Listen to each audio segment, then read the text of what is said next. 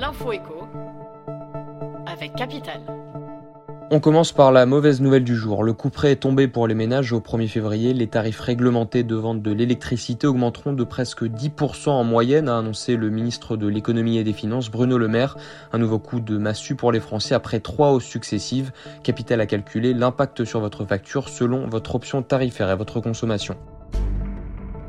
On enchaîne avec le chiffre du jour. Autour de 20 000 nouveaux retraités par an ne perçoivent pas leur retraite dès qu'ils cessent leur activité.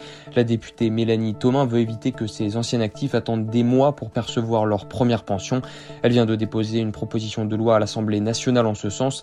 L'élu socialiste propose de verser une pension provisoire pour ceux qui font leur demande de retraite un mois avant leur date de départ.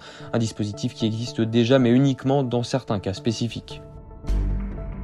On poursuit avec la personnalité du jour, Squeezie. Depuis le 19 janvier, le documentaire Merci Internet qui retrace la carrière du youtubeur français numéro 1 est disponible sur Amazon Prime. Véritable phénomène de société, Lucas Auchard de son vrai nom totalise 41,9 millions d'abonnés toutes plateformes confondues.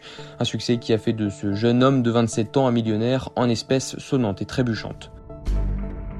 Et pour terminer, le témoignage du jour. Diriger une équipe n'est pas à la portée de tous les salariés. Si certains cadres n'ont pas cette ambition, d'autres ont essayé de prendre la responsabilité de manager avant de jeter l'éponge, vaincus par le manque d'accompagnement de leur hiérarchie et le sentiment de solitude inhérent à la fonction de chef. Ils racontent leur choix à Capital.